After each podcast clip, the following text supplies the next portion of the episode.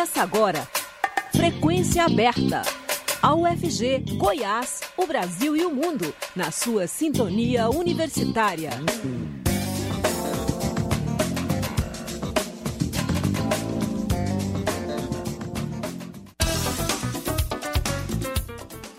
Olá, boa tarde. Agora são 5 horas em Goiânia e está começando Frequência Aberta. Eu sou o Delfino Neto, sigo com vocês até às 5 e meia da tarde com as principais notícias de Goiás, do Brasil e do mundo. Acompanhe a nossa programação ao vivo no site da Rádio Universitária e no aplicativo Minha UFG. O Frequência Aberta está disponível também em formato de podcast nas principais plataformas digitais de áudio. O MDB oficializou a decisão de liberar os seus filiados para fazerem campanha para Luiz Inácio Lula da Silva ou para Jair Bolsonaro no segundo turno.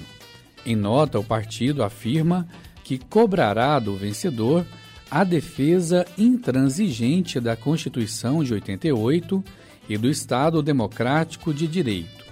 Com a decisão do partido, cada um faz o que for conveniente no contexto político de suas regiões.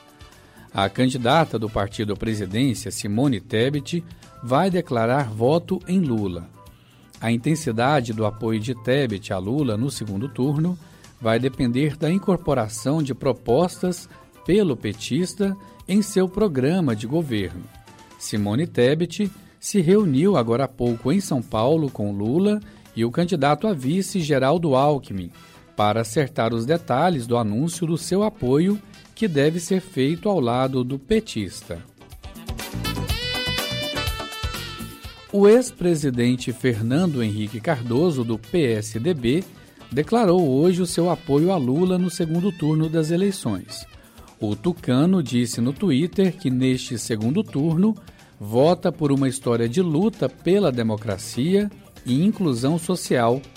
FHC compartilhou ainda uma foto dele com Lula em dois momentos distintos. No dia 22 de setembro deste ano, o ex-presidente FHC havia emitido uma nota sem citar qualquer candidato, mas defendendo um voto com compromisso com combate à pobreza e desigualdade, além de elencar outros pontos que julga essenciais para a escolha. Lula agradeceu o voto de confiança de FHC e publicou na mesma rede social que o Brasil precisa de diálogo e de paz.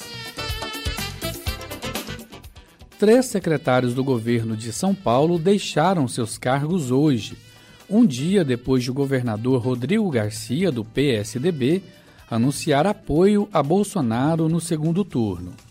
O ex-presidente da Câmara dos Deputados e atual secretário de Projetos e Ações Estratégicas do governo paulista, Rodrigo Maia, foi um dos que abandonaram o barco.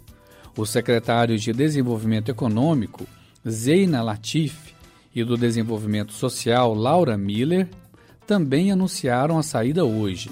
A debandada já estava prevista após a posição do governador.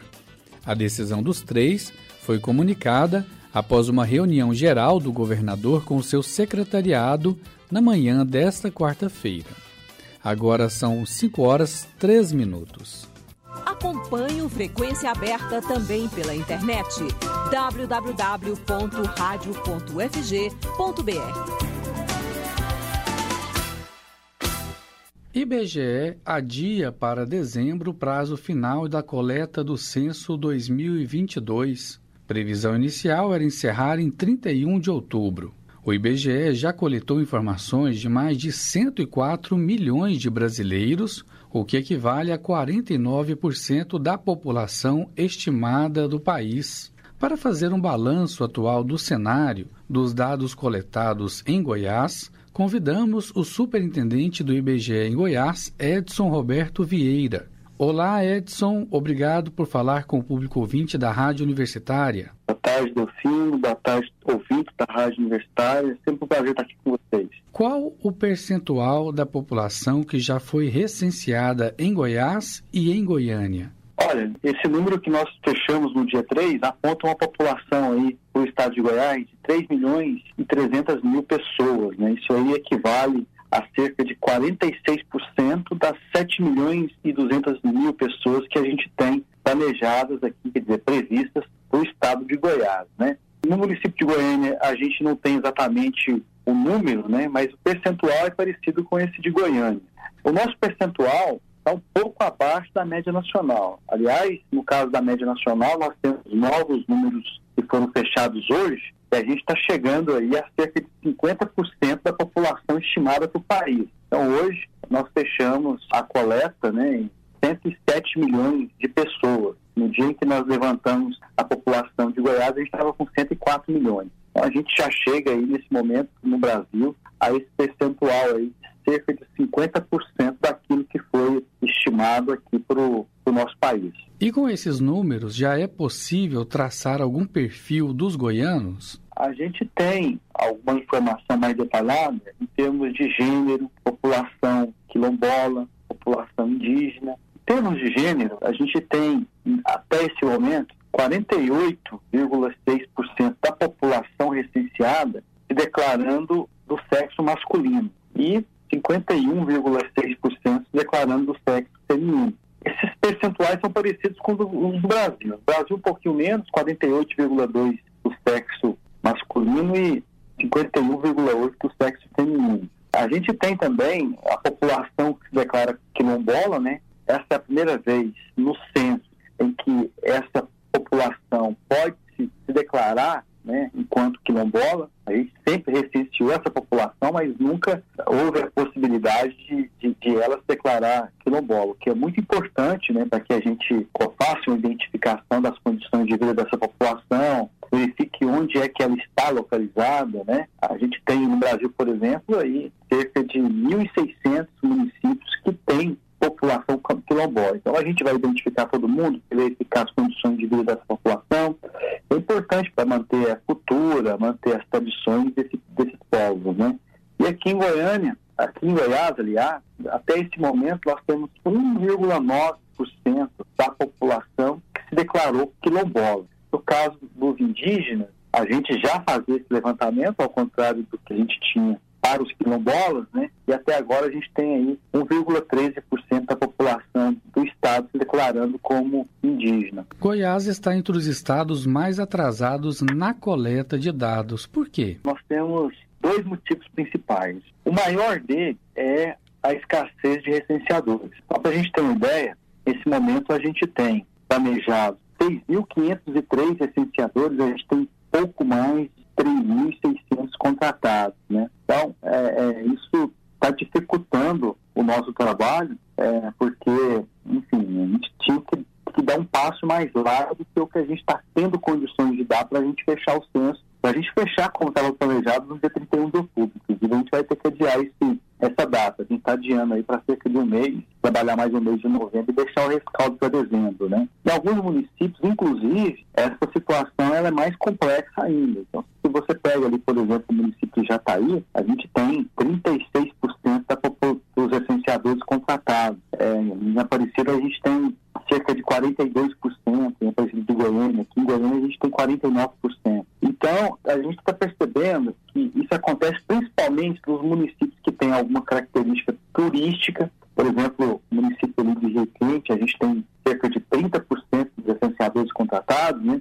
ou aqueles municípios que têm uma dinâmica do agronegócio mais intensa, né? Então, esses municípios têm gerado mais emprego e dificultado o nosso trabalho. Só para a gente ter uma ideia, nesse momento, a gente tem 36% dos setores censitários. O setor censitário é o perímetro percorrido pelo recenseador, né? A gente tem 36% desses setores, no caso nosso aqui são 12.500, que ainda não foram iniciados, não tiveram sua coleta iniciada. E aqui no estado de Goiás a gente tem uma taxa de desemprego que nós mesmos medimos né, de 6,8%. Se a gente comparar isso com o estado do Pernambuco, por exemplo, o que a gente tem lá? A gente tem 17% dos setores não iniciados, ao invés dos nossos 36% aqui, e uma taxa de desocupação de 13,6% ao invés da nossa de 6,8%. Coincidentemente, é uma taxa de desocupação duas vezes superior à nossa, né? E aí, o caso, no caso dos setores não iniciados, eles têm quase metade dos nossos. Então, isso acontece, tem acontecido também em outros estados do Nordeste, são estados que, em geral, têm apresentado uma taxa de desocupação maior, e com isso uma facilidade maior de encontrar recenseadores. No nosso caso aqui, a gente está junto aí com o estado do Mato Grosso, Mato Grosso do Sul, Santa Catarina, que tem taxas de ocupação menores, por conseguinte, uma dificuldade maior de fazer o censo nesse momento. Assim. Em função disso, o Instituto vai abrir ou está abrindo mais 700 vagas para recenseadores em Goiânia, isso sem necessidade do processo seletivo, para que seja mais rápido. Os interessados em ser recenseadores devem fazer o que para se candidatarem? Então, é, os interessados devem nos procurar aqui em Goiânia mesmo, né? A nossa sede, que fica na Avenida 85, ali logo abaixo da Praça do Ratinho, número 791. Na verdade, a gente vai fazer um processo seletivo sim, só que ele vai ser mais rápido. Então, toda pessoa interessada vai lá levar a documentação, fazer o cadastro, e aí, quando a, essas pessoas são colocadas em treinamento, a gente tem uma prova. É somente mediante a aprovação nessa prova que, que as pessoas realmente se tornam recenseadores, né? Mas, de fato, é um processo mais sério. Processo normal nosso estava demorando 21 dias, né? Nesse momento, a gente não tem condições de, de ter o prazo extenso como esse. Mas a gente tem, a, na verdade, a, a, essa seleção, né, ela está sendo feita fundamentalmente na hora da prova. Somente mediante a aprovação nessa prova que o recenseador é colocado em campo. Agora, é importante colocar que, que as pessoas interessadas podem nos procurar, porque para fazer essa prova vão receber um treinamento, uma preparação, né? E mediante essa preparação, é possível ser aprovado na prova e se tornar, muito possível, né? Se tornar licenciador e nos ajudar realizar essa tarefa tão significativa até o censo demográfico 2022. Qual é o nível de escolaridade exigido? Para os recenseadores é ensino fundamental completo. Há relatos de recenseadores que estão sendo maltratados em algumas residências. Isso é verdade? E qual é a resposta que o IBGE está dando diante disso? Sim, eu, eu disse que tinha dois motivos principais, acabei falando da escassez dos recenseadores, e outro motivo é esse, né? Então, a, a gente tem muitos moradores, tem que a gente chama de morador ausente, né? O recenseador vai até quatro vezes nesses, nos domicílios, não encontra esses moradores, deixa lá uma folha de recado para os moradores entrarem em contato com os licenciadores e esses moradores acabam não entrando em contato. E algumas situações mesmo de misoginia, de racismo, né? A gente orienta os licenciadores a, a fazerem boletim de ocorrência porque essas situações são tipificadas como crimes, né? A gente tem aí um servidor público no exercício da sua função, que está sendo desacatado. Também aquelas situações, como eu disse, né? Se você tiver algo que de fato caracterize racismo ou misoginia, a tem até outros, outros recursos legais que podem eventualmente penalizar quem está cometendo esse tipo de delito, né? Mas o IBGE sempre procura, claro, que se tiver delito, é, enfim, tem que ser feito um boletim de ocorrência e tal, né?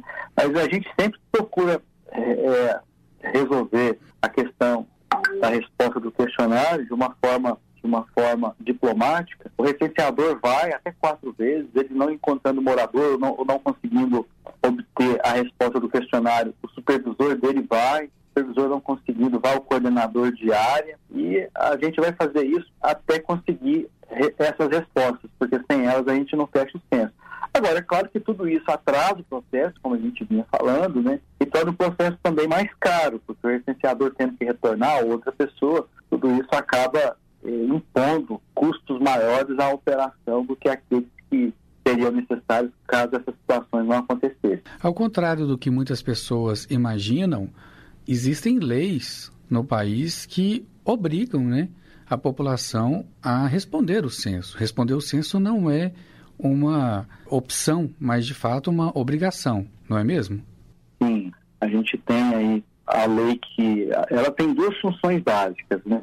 Uma é, é ela realmente obriga toda pessoa física ou jurídica a passar as informações para o IBGE, inclusive a, o não cumprimento da lei é de aplicação de multa, e ao mesmo tempo essa lei também obriga o IBGE, e esse é um ponto importante, a não repassar informações individualizadas de ninguém. Todas as informações que o IBGE passa, sejam elas de, de empresas ou de pessoas físicas, são informações é, em conjunto, informações agrupadas que não permitem a identificação do informante. Então, o IBGE IBGE, ao mesmo tempo que, que está sujeito a essa lei que obriga as pessoas a passarem as informações para o Instituto, né, também tem que cumprir a própria lei, né, não, não colocando em risco informações individualizadas, muitas delas muito sensíveis, de renda, de receita de empresas, por exemplo. Superintendente, para encerrar, fala para a gente qual é a importância do cidadão responder adequadamente o censo 2022?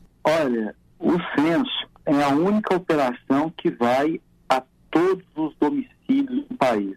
Então a gente tem aí uma, uma estimativa de, de visita em 78 milhões de domicílios espalhados pelo país. Aqui em Goiás são cerca de 2,8 milhões. E fazendo esse levantamento, a gente consegue saber não apenas a, a, quantidade de pessoas que a gente tem no país, a gente sabe isso por gênero, faixa etária, faixa de renda. A gente consegue levantar as condições de vida da população, onde a população vive, como ela vive, se, onde, se, nos locais de moradia das pessoas tem energia elétrica, se tem água tratada, se tem esgotamento sanitário, se tem boca de lobo, se tem iluminação elétrica. Então, é com base nessas informações que são possíveis as elaborações de políticas eficazes, né? políticas que vão ter um impacto direto para a população. Só para a gente ter uma ideia, logo após a finalização dessa operação, o IBGE vai encaminhar os quantitativos populacionais dos municípios, nossos 5.570 municípios brasileiros, para o Tribunal de Contas da União e o Tribunal de Contas da União, por sua vez, vai utilizar essas informações para fazer o repasse do STM, né, que é o Fundo de Participação dos Municípios. Então, uma pessoa que deixa de, de, de responder o IBGE, eventualmente está prejudicando o seu próprio município, que eventualmente pode receber um, um recurso menor do que receberia, né? porque esses quantitativos é que, é que vão estabelecer a faixa de, de repasse de, de, de que vai caber a cada município. Né?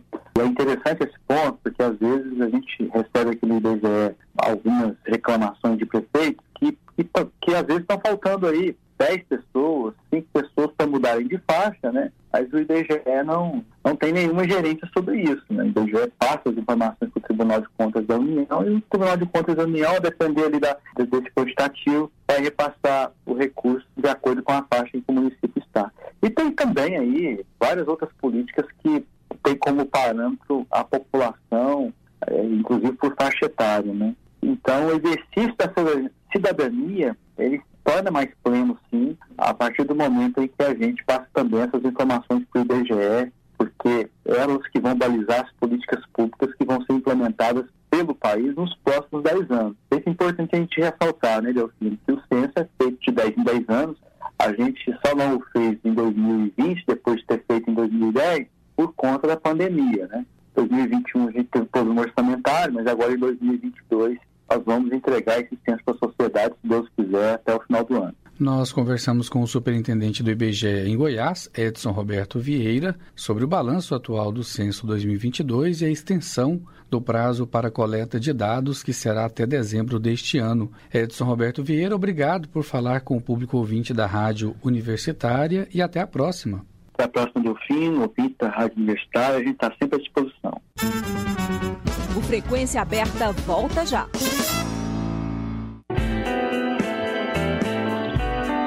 Som Temporâneo, uma produção da Rádio Senado em parceria com a Rádio Universitária.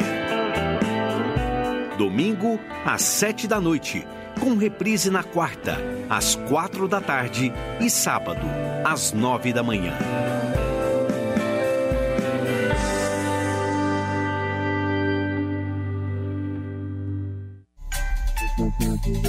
De segunda a sexta, às nove da manhã, o programa Fatos e Canções apresenta um panorama da música feita no Brasil e no mundo.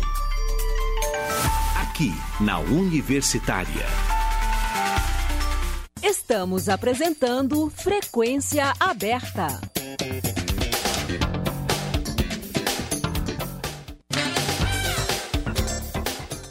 5 horas 19 minutos e agora há pouco o governador de Goiás, reeleito Ronaldo Caiado, do União Brasil, declarou apoio a Bolsonaro no segundo turno das eleições presidenciais. O apoio a Bolsonaro foi confirmado após reunião virtual com prefeitos e deputados estaduais da base do governador. O anúncio, entretanto, só será oficializado nesta quinta-feira em Brasília, durante encontro de Caiado com Bolsonaro no Palácio da Alvorada. O encontro reservado com o presidente também contará com a presença de Mauro Mendes, também do União Brasil, governador reeleito do Mato Grosso. Aos prefeitos, Caiado lembrou seu histórico de militância na direita e disse que sempre teve um lado. O apoio de Caiado a Bolsonaro era considerado inevitável diante da pressão de aliados, incluindo lideranças evangélicas e do agronegócio. O presidente telefonou para o governador na última segunda-feira para pedir apoio. Apesar das divergências dos últimos anos, Bolsonaro teria usado como argumento o histórico de relacionamento entre os dois e lembrado do segundo turno de 2018, quando Caiado aderiu à sua campanha.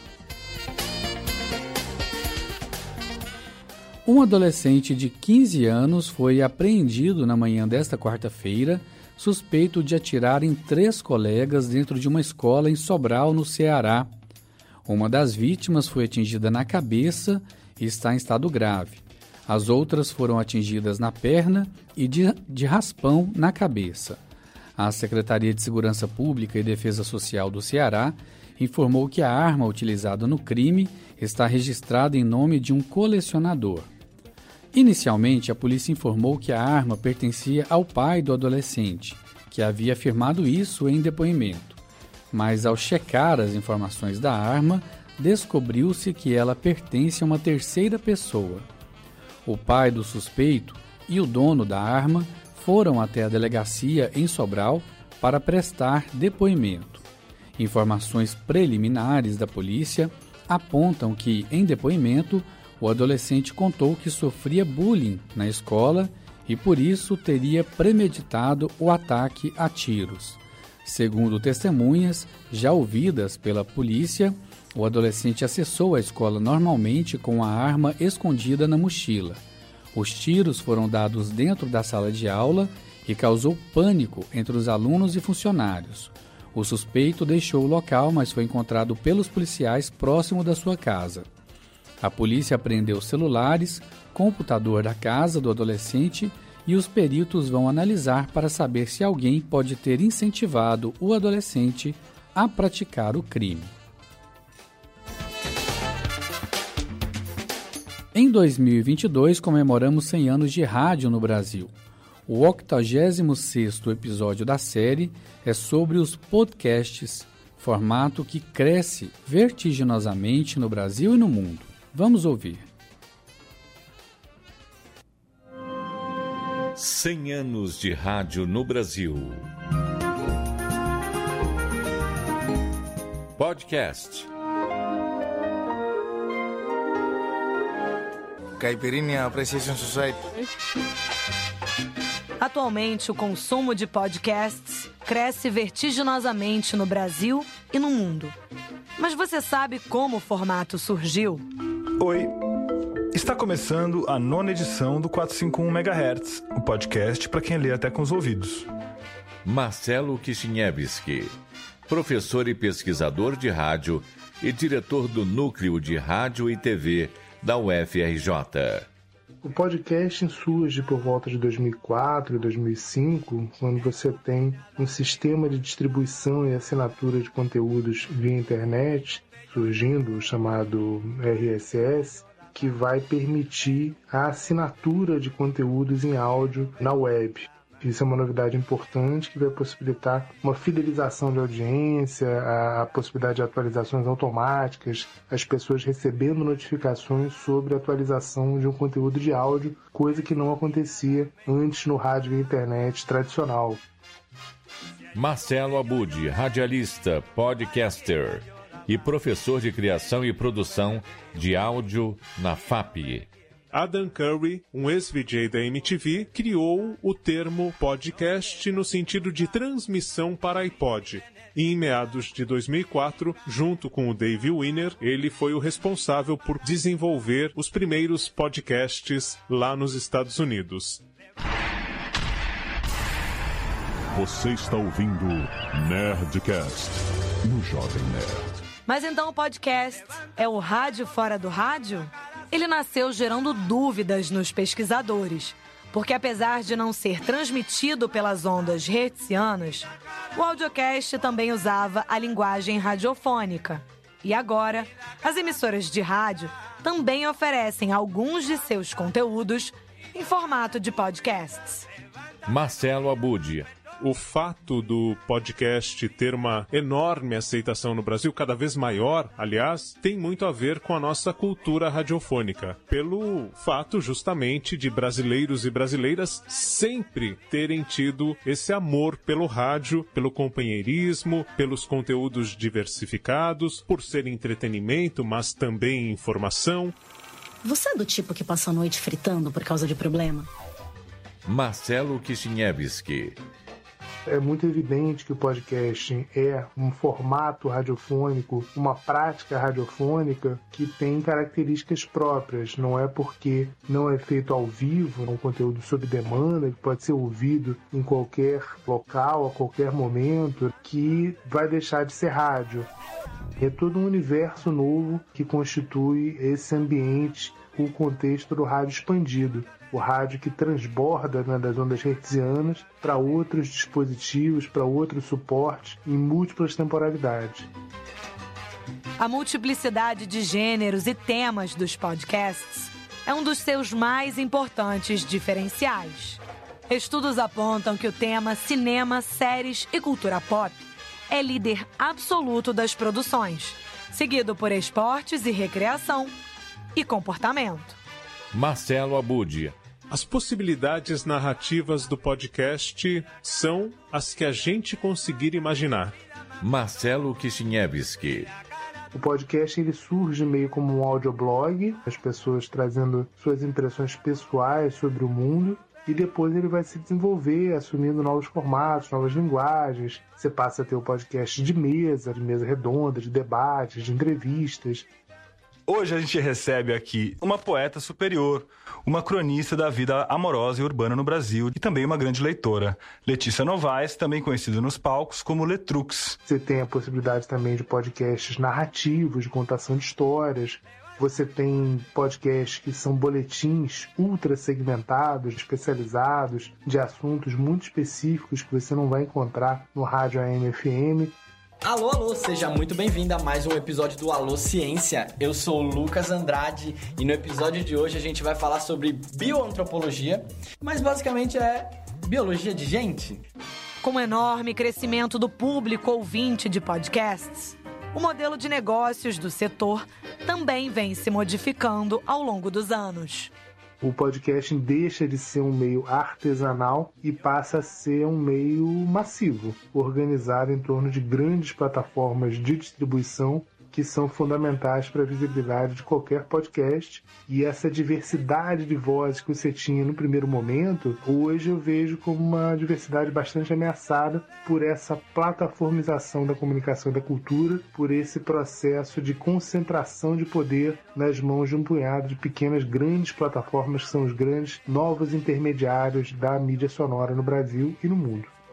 Marcelo Abudia a gente já teve conteúdos independentes que se destacaram mais do que hoje. Porque hoje, quando um bom conteúdo independente se destaca, normalmente as empresas que estão produzindo podcasts, elas acabam procurando esses produtores independentes e incorporando eles ao grupo. Por outro lado, a gente tem sim produtoras que fazem um tremendo sucesso com independência. E o que vai fazer com que esses produtores independentes que se dedicam apenas e tão somente a produzir os seus podcasts permanecerem ou não é a ética ao se colocar um conteúdo no ar. Atualmente, as grandes plataformas de transmissão de audiocasts seguem muito mais o gosto do público do que ditam as tendências de mercado. Seu maior desafio é aprofundar a personalização dos conteúdos sem perder o elemento surpresa, que é o fator que mais mobiliza a audiência de podcasts. Ok, bye. 2022 100 anos de rádio no Brasil. Uma produção Rádio MEC.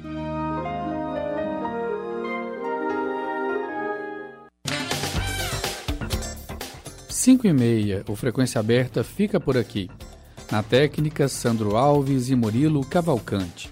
Lembrando que em 2022 a Rádio Universitária completa 60 anos difundindo música de qualidade e jornalismo independente. A todos uma boa tarde, obrigado pela audiência e até a próxima. A Universitária apresentou Frequência Aberta. Notícias da UFG, de Goiás, do Brasil e do mundo nos 870 AM.